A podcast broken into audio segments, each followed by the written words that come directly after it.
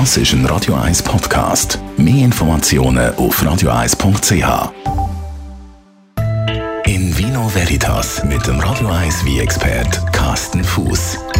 Und zwar nicht über bestimmte Weinsorten selber, das mal, sondern das mal geht es um eine ganz allgemeine Frage. Haben Sie sich nicht auch schon gefragt, wieso die meisten Kulturen einfach auf einem Feld wachsen und angebaut werden und wie, also Reben, immer an einem Hang und nicht auf einem Feld.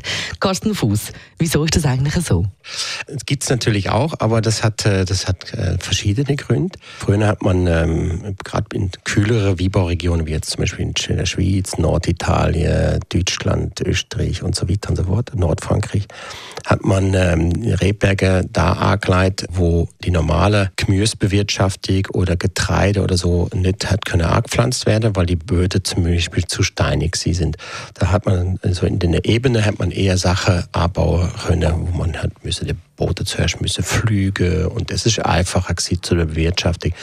Und an der Hanglage, da hat man Obstbäume abpflanzt und eben der Wie. Und äh, deswegen hat man sich das einfach ein bisschen mm, so äh, zusammengestellt, dass es einfach passt hat für alle. Also Reben, die kommen in Fall auch gut klar mit steinigen und härteren Böden. Also wie Bäume ja auch, ist gleich dort, haben dann Reben auch irgendwie längere Wurzeln? Ja, sie haben nicht unbedingt zwingend längere Wurzeln, aber sie sind meistens sehr, sehr kräftige Wurzeln.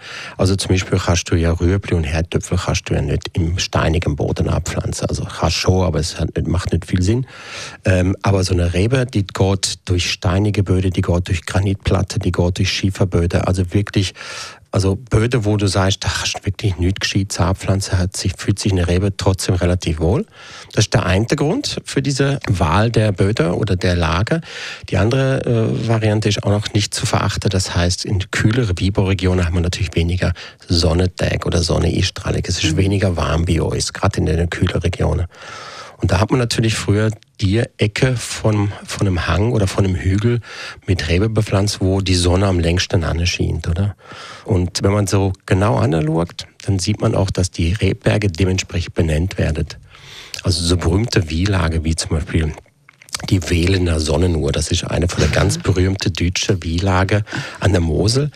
Und da steht wirklich, an dieser Lage steht eine alte Sonnenuhr im Rehberg. Die ist in Fels gemeißelt und wie Sargstriche. Und diese wählende Sonnenuhr, die sagt eigentlich schon alles aus über diese Lage, da wo die Sonne am längsten anscheint. Es gibt ja den Sonnenberg zum Beispiel, oder? Klassiker, ne? Genau, das ist ein Klassiker. Der Sonnenberg oder das Himmelsleiterli gibt es ja auch in der Schweiz. Oder äh, in, in Baden, also genau gesagt, Entschuldigung, Ennet-Baden, gibt es die sogenannte Goldwand. Die Lage, wo eben am längsten Sonne hat. Und das sind diese Lage, wo man einfach immer, immer genutzt hat, schon seit der Römerzeit, seitdem es Weinbau gibt in Europa, in den kühlen Lage, versucht man einfach die Rebe dort anzupflanzen, wo am meisten Sonne ist. Ja, ein spannendes Kapitel aus der Rubrik wie Allgemeinwissen quasi von unserem Carsten Fuß und Hauptsache das Endprodukt, also der Wein, der passt dann hoffentlich gut zu ihrem Nacht, wo es bald gibt. In Vino Veritas auf Radio 1.